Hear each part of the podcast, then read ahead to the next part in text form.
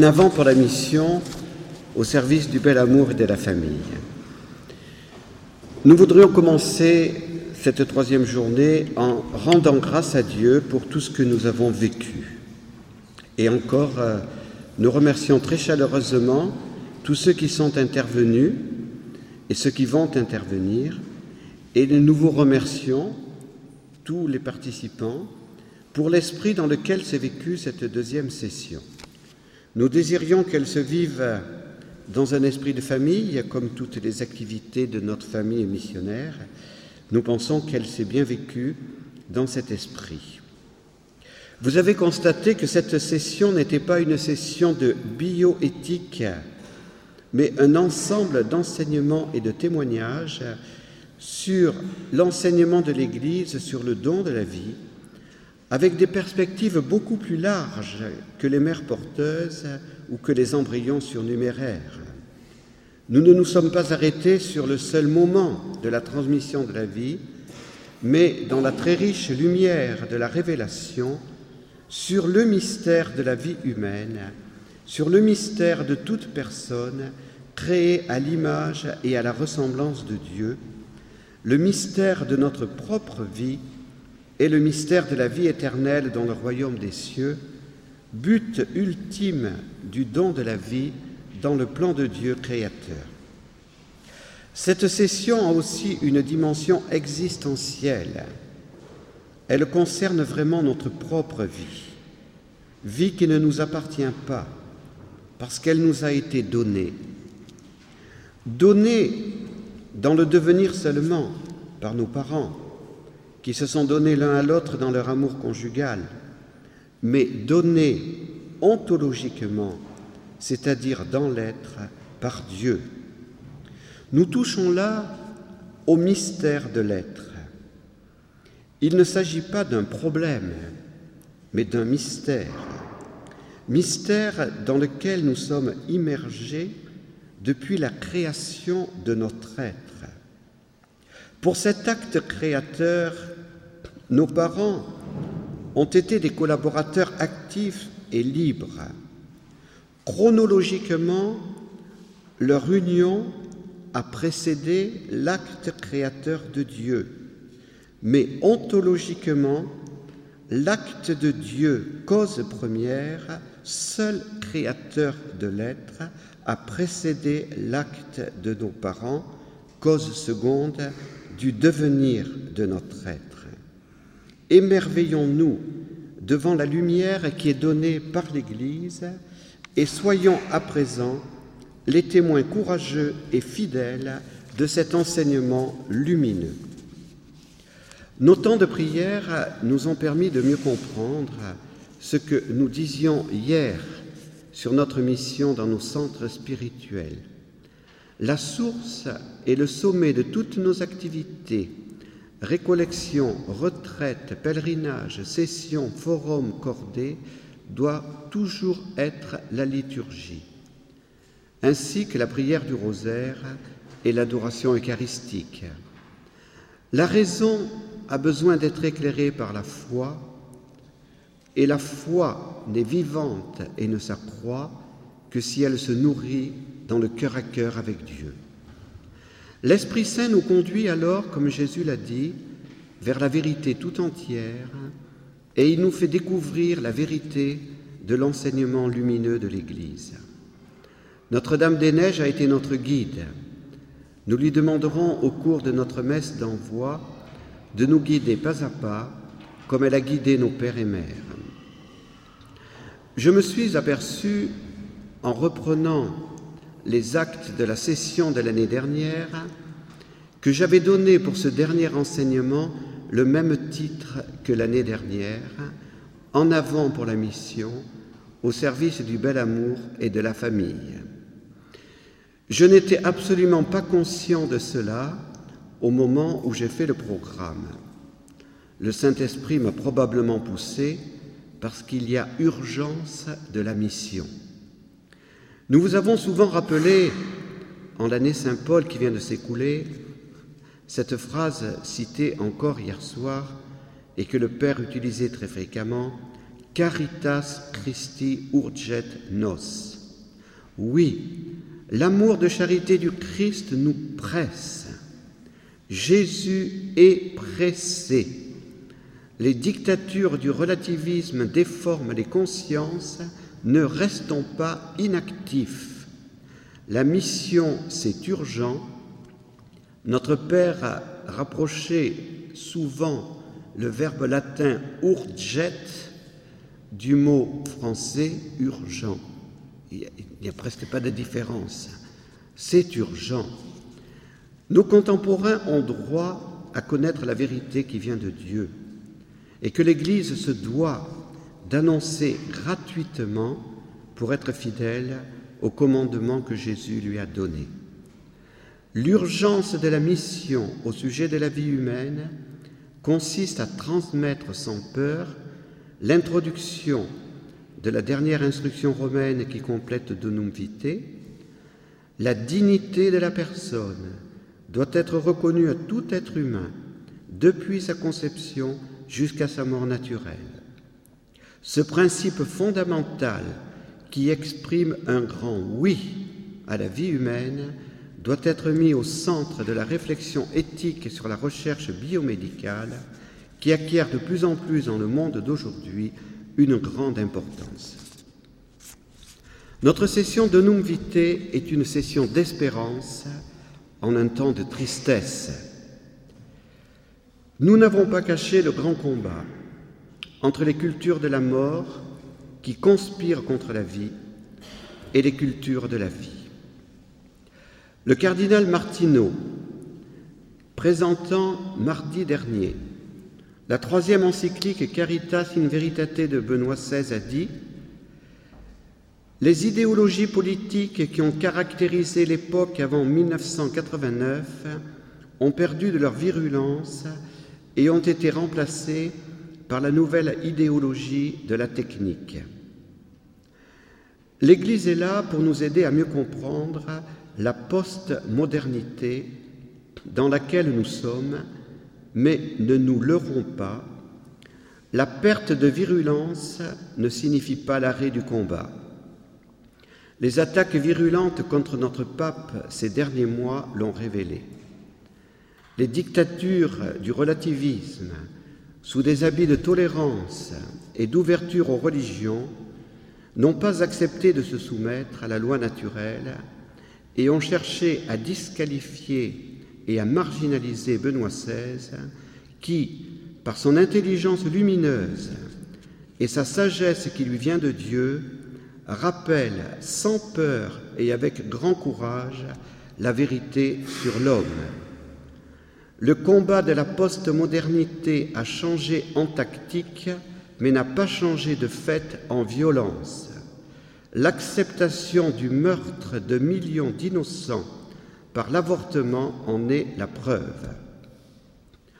Au terme de cette session, cependant, nous voulons, comme l'année dernière, et l'Esprit Saint nous y pousse, privilégier l'espérance à la suite de Jean-Paul II et en communion avec Benoît XVI. Il faudrait peut-être fermer la porte du fond pour éviter le courant d'air, je pense, parce que... Comment? Ah, il y a des mamans, d'accord. Alors je ne sais pas d'où nous vient le courant d'air, mais il faudrait peut-être fermer celle de derrière là. Parce que comme Pascal l'a dit, la nature humaine est fragile et une goutte d'eau suffit pour l'anéantir. Donc euh, le combat de la postmodernité hein, a changé en tactique, mais n'a pas changé en violence. Et cependant, nous voulons privilégier l'espérance. Notre espérance doit être réaliste. Elle n'est pas un vague sentiment d'espoir pour nous redonner courage au moment de repartir de cette session. Elle est une vertu théologale dont le fondement est solide, Jésus, le rocher inébranlable de notre espérance. J'avais prévu de vous lire les deux derniers numéros de l'encyclique Evangelium Vitae pour vous montrer la grande espérance qui animait le cœur de Jean-Paul II. Mais en préparant ce dernier enseignement, je recevais en même temps la dernière encyclique de Benoît XVI, dont j'ai immédiatement lu le résumé officiel et la présentation officielle donnée par plusieurs cardinaux. Maintenant, j'ai presque fini de lire l'encyclique et je peux dire que même le résumé officiel est très décevant parce que résumer une encyclique de Benoît XVI, c'est impossible. Et quand on résume, on simplifie, puisque chaque phrase, on peut dire, euh, est tellement dense qu'il est impossible de la résumer. Donc, euh, ayant beaucoup de choses à dire, je ne vous citerai que la conclusion, je ne vous citerai pas ces deux derniers numéros de la conclusion d'Evangelium Vitae. Je vous encourage à la lire par vous-même après cette, cette session. Elle actualise pour notre temps le grand combat entre la femme et le dragon, entre la lumière et les ténèbres, entre Satan et la Vierge Marie. Jean-Paul II nous dit, qu'en nous montrant son Fils, la Vierge Marie nous assure qu'en Jésus, les forces de la mort ont déjà été vaincues. Et Luc avait bien raison hier de nous le rappeler. La mort et la vie s'affrontèrent en un duel prodigieux. Le maître de la vie mourut, vivant, il règne. Jean-Paul II nous envoie en mission dans l'espérance ce matin en nous disant Peuple de Dieu en pèlerinage, peuple de la vie et pour la vie, marchons avec confiance vers un ciel nouveau et une terre nouvelle. Et nous sommes convaincus que Jean-Paul II continue à prier la Vierge Marie pour nous. Et cela est un nouveau et grand motif d'espérance. Fais que ceux qui croient en ton Fils sachent annoncer aux hommes de notre temps, avec fermeté et avec amour, l'évangile de la vie. Obtiens-leur la grâce de l'accueillir comme un don toujours nouveau la joie de le célébrer avec reconnaissance dans toute leur existence et le courage d'en témoigner avec une ténacité active afin de construire avec tous les hommes de bonne volonté la civilisation de la vérité et de l'amour à la louange et à la gloire de Dieu créateur qui aime la vie.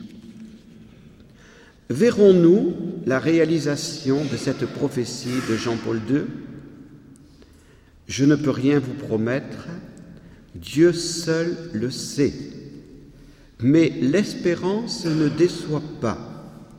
Jésus a toujours tenu ses promesses.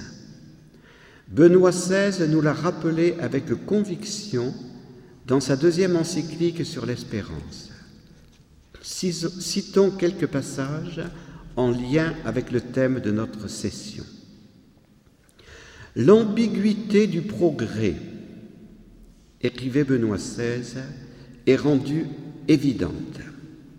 Sans aucun doute, le progrès offre de nouvelles possibilités pour le bien, mais il ouvre aussi des possibilités abyssales de mal, possibilités qui n'existaient pas auparavant. Nous sommes tous devenus témoins de ce que le progrès, lorsqu'il est entre de mauvaises mains, peut devenir, et qu'il est devenu de fait, un progrès terrible dans le mal. Si au progrès technique ne, correspond pas un progrès dans la formation éthique de l'homme, dans la croissance de l'homme intérieur, alors ce n'est pas un progrès, mais une menace pour l'homme et pour le monde.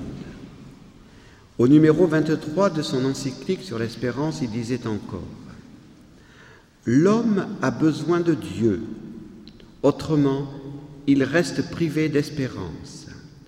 Un règne de Dieu réalisé sans Dieu, donc un règne de l'homme seul, finit inévitablement avec l'issue perverse de toutes les choses.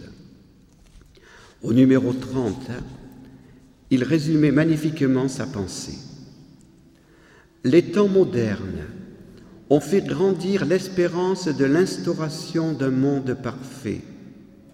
Qui, grâce aux connaissances de la science et à une politique scientifiquement fondée, semblait être devenu réalisable. Ainsi, l'espérance biblique du règne de Dieu a été remplacée par l'espérance du règne de l'homme, par l'espérance d'un monde meilleur qui serait le véritable règne de Dieu. Cela semblait finalement l'espérance, grande et réaliste dont l'homme avait besoin. Elle était en mesure de mobiliser pour un certain temps toutes les énergies de l'homme. Ce grand objectif semblait mériter tous les engagements, mais au cours des temps, il parut clair que cette espérance s'éloignait toujours plus. Il est devenu évident qu'il s'agissait d'une espérance contre la liberté. Ainsi, bien qu'un engagement continu pour l'amélioration du monde soit nécessaire, le monde meilleur de demain ne peut être le contenu spécifique et suffisant de notre espérance. La vraie, la grande espérance de l'homme, qui résiste malgré toutes les désillusions ce peut être seulement Dieu, le Dieu qui nous a aimés et qui nous aime toujours jusqu'au bout. Ces importantes citations nous font mieux comprendre pourquoi Benoît XVI, dans sa lettre aux évêques, a dit L'urgence de la mission est d'aider l'homme à retourner à Dieu, le retour de l'homme à Dieu. Lorsque notre Saint-Père a quitté le sol français, il a fait une prophétie qui est passée inaperçue pour beaucoup, ou du moins, on n'a pas voulu la souligner. Les temps sont propices à un retour à Dieu. Vous voyez, l'espérance de Benoît XVI. On est dans un monde où on a l'impression que, Dieu est de, plus en plus mis à l'écart et lui repart de France, est le, le plus anticlérical pays de l'Europe. Il repart de France en disant Les temps sont propices à un retour à Dieu. Il est bien évident que Dieu est toujours présent à notre histoire. Ce sont les hommes qui ne sont pas présents à lui. Notre espérance en ce temps de combat est donc en Dieu, qui est capable de changer nos cœurs, nos cœurs de pierre en cœurs de chair, et qui est capable de convertir ce qui aujourd'hui milite dans les dictatures de relativisme, comme il a été capable de convertir le cœur de Bernard Nathanson, le roi de l'avortement aux États-Unis. Je vous ai mis son témoignage à la page 38 du livret blanc. Alors, je, ne, je prononcerai très mal l'anglais, euh, puisque j'étais avec un prêtre américain, je lui parlais de Bernard Nathanson, il n'a pas compris, mais en face de moi, il y avait heureusement une religieuse de Mère Teresa qui comprenait bien l'anglais et qui a, tout de suite dit oui, Bernard Nathanson. Voilà.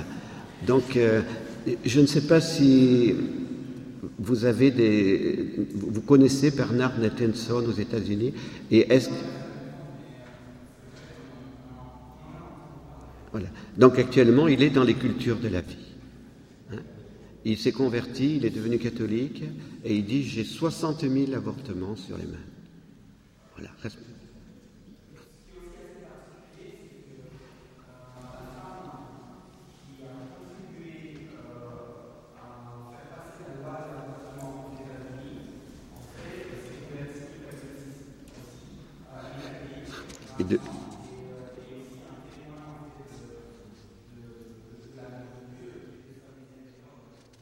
À fait.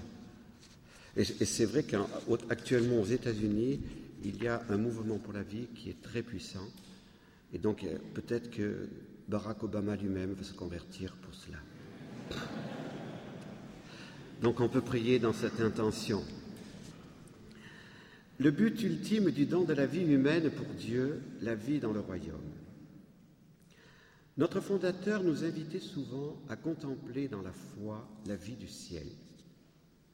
Il appréciait la conception dynamique du ciel qu'avait Sainte Thérèse de l'Enfant Jésus. Alors il n'aimait pas du tout le, ciel, vous voyez, comme euh, le lieu où on entre dans une salle de cinéma et où on regarde un spectacle. L'idéal euh, de ceux qui vont prendre des vacances sur la côte d'Azur, c'est le farniente, ne plus rien faire. Eh bien ça, c'était pas la conception de Sainte Thérèse du ciel, parce que si c'est ça le ciel, ça vaut pas le coup d'y aller. Hein, Dieu agit sans cesse. Le ciel, c'est une vie. Hein, et donc Sainte Thérèse a dit, je passerai mon ciel à faire du bien sur la terre.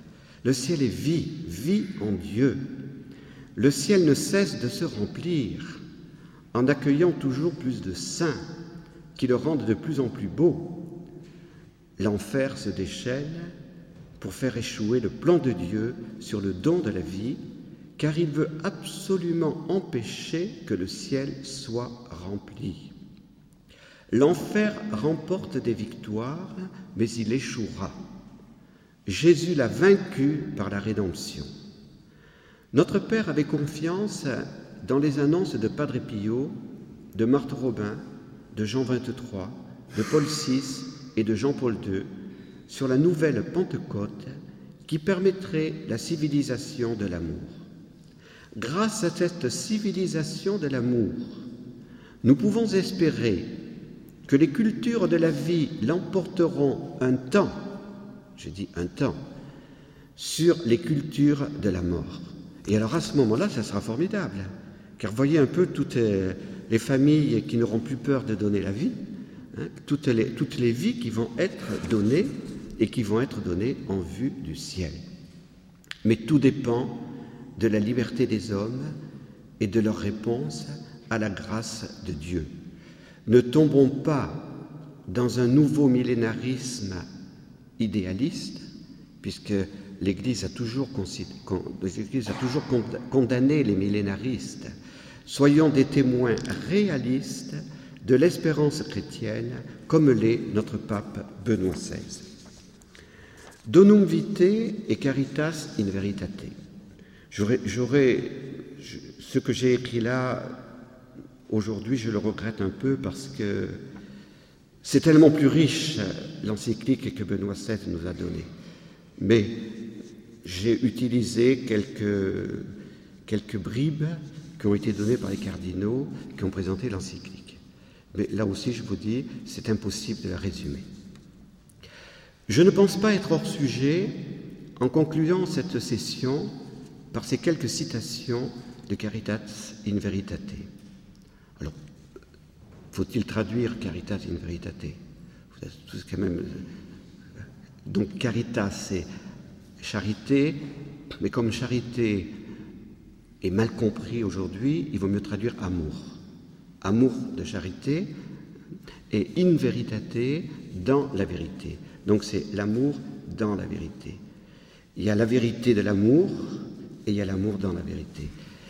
Et donc, euh, toute, l'encyclique de Benoît XVI, justement, là je, sors de mon papier, toute l'encyclique de Benoît XVI est de nous montrer qu'il ne peut pas y avoir d'amour sinon dans la vérité.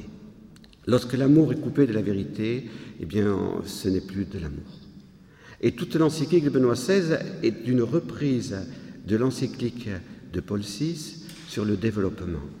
Il y a 40 ans, Paul VI avait donné cette encyclique Populorum Progressio, donc le développement. Qu'est-ce que le développement?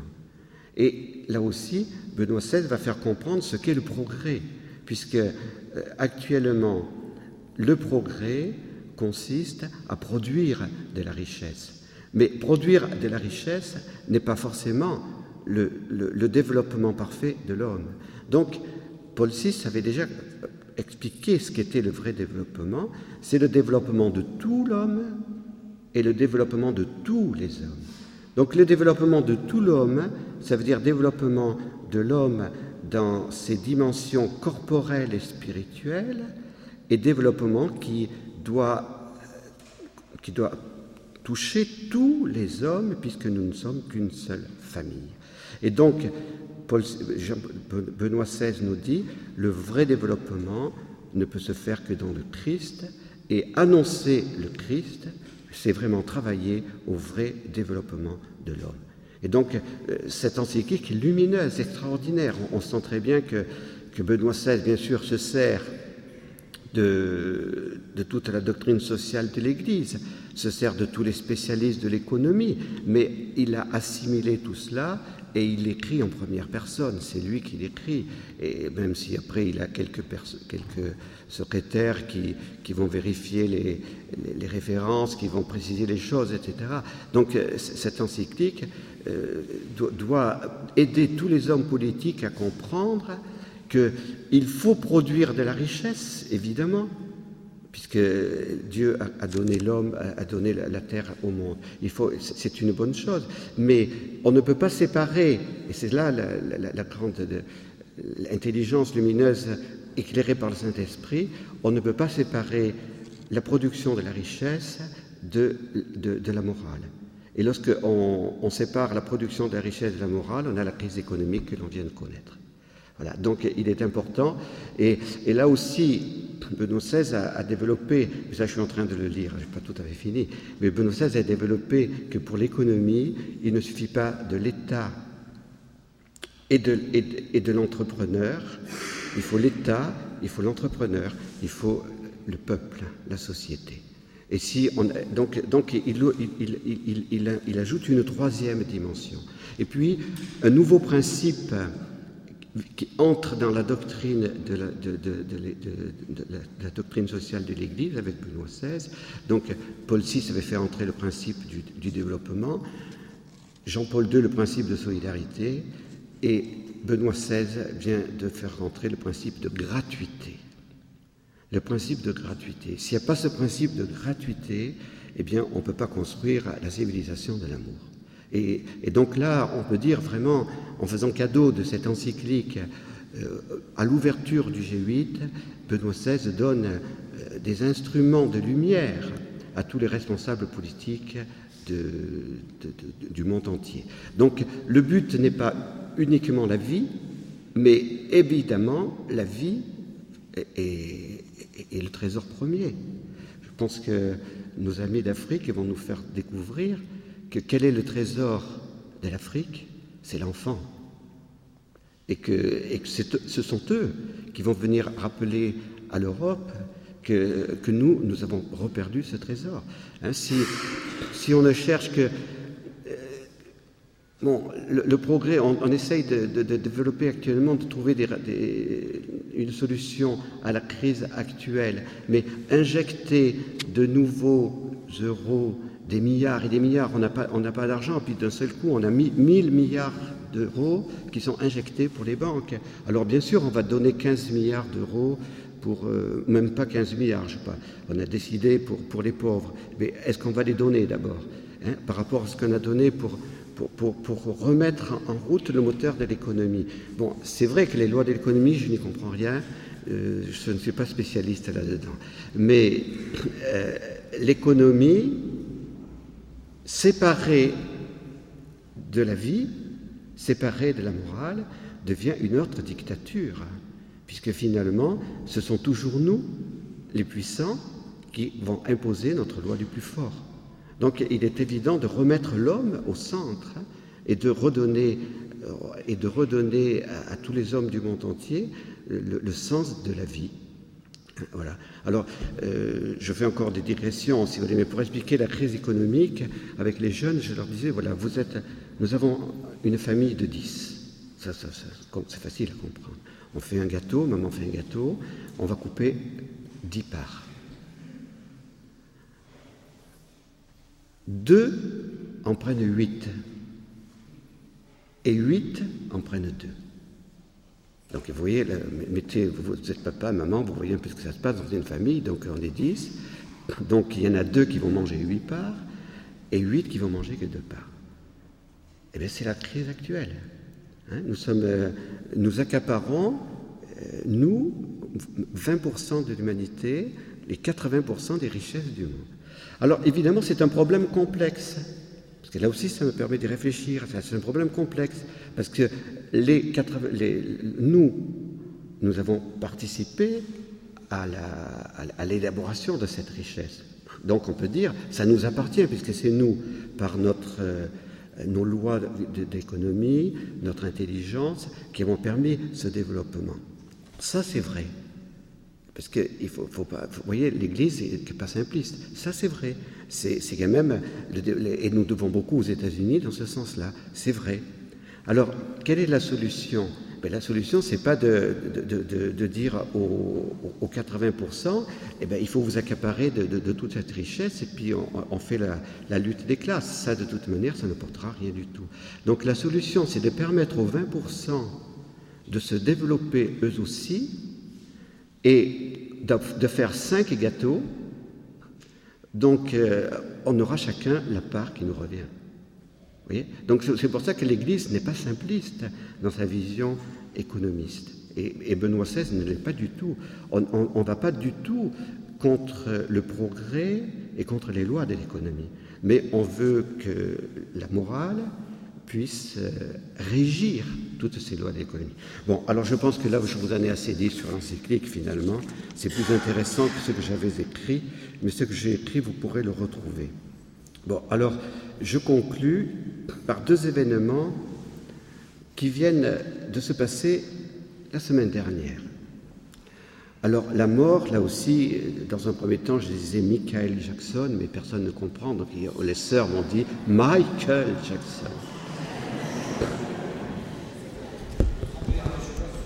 La mort de Michael Jackson et sa médiatisation outrancière. Médiatisation outrancière. Je ne connaissais pas cette idole planétaire, je dois l'avouer.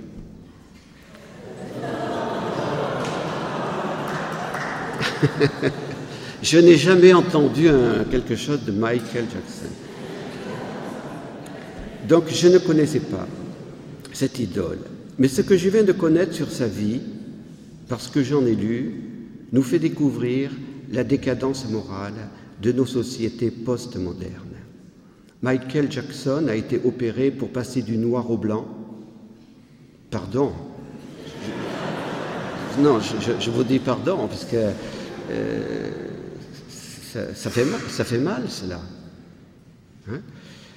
Il a été opéré pour passer d'un visage masculin à un visage féminin.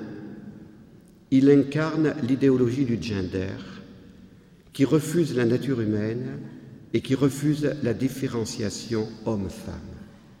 Il incarne aussi une autre forme d'antiprophétisme que celle de Pierre Simon dont nous avons beaucoup parlé. Le président des États-Unis, Barack Obama, a rencontré Benoît XVI ce vendredi.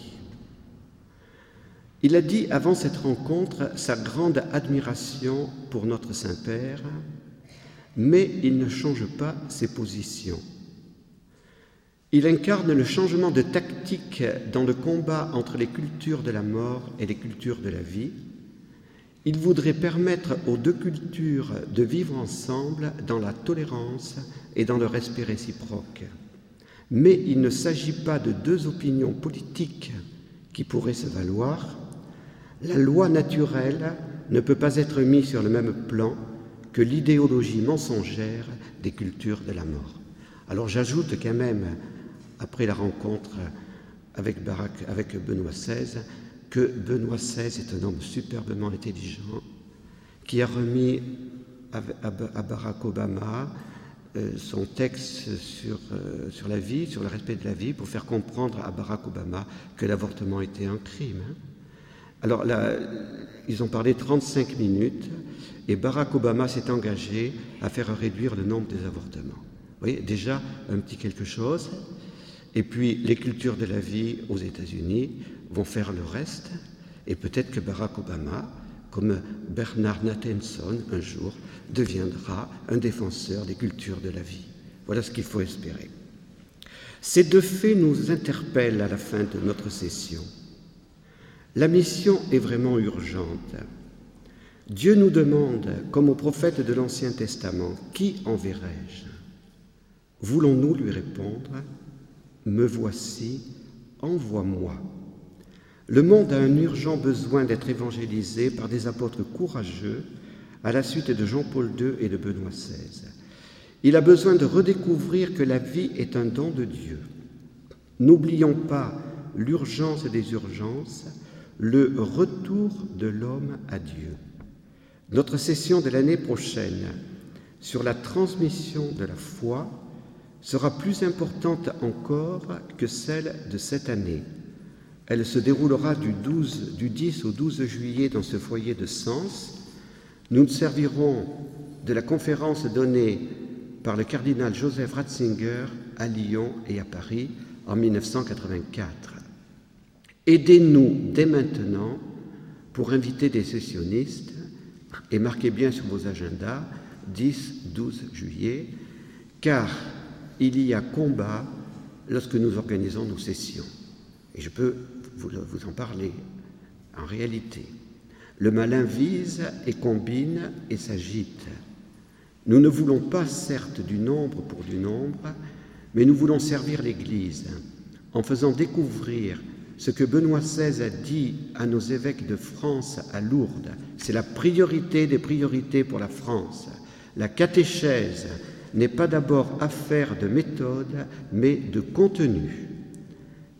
Au mois de mars, nous organiserons également, comme l'année dernière, un forum sur l'éducation qui portera sur la liberté et la loi.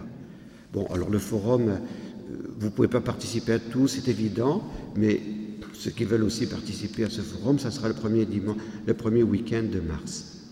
Ce forum devrait préparer, si Dieu le veut, la session de 2011, oui, il faut voir à l'avance, sur la splendeur de la vérité. Voilà, parce que là aussi c'est important de, de, parler de cette splendeur de la vérité dont Jean-Paul II a tant parlé. Voilà d'importantes perspectives d'avenir pour vous et pour nous, mais nous avons besoin de prier les uns pour les autres afin de pouvoir servir l'Église dans la fidélité à la, vérité révélée sans compromission avec les dictatures du relativisme.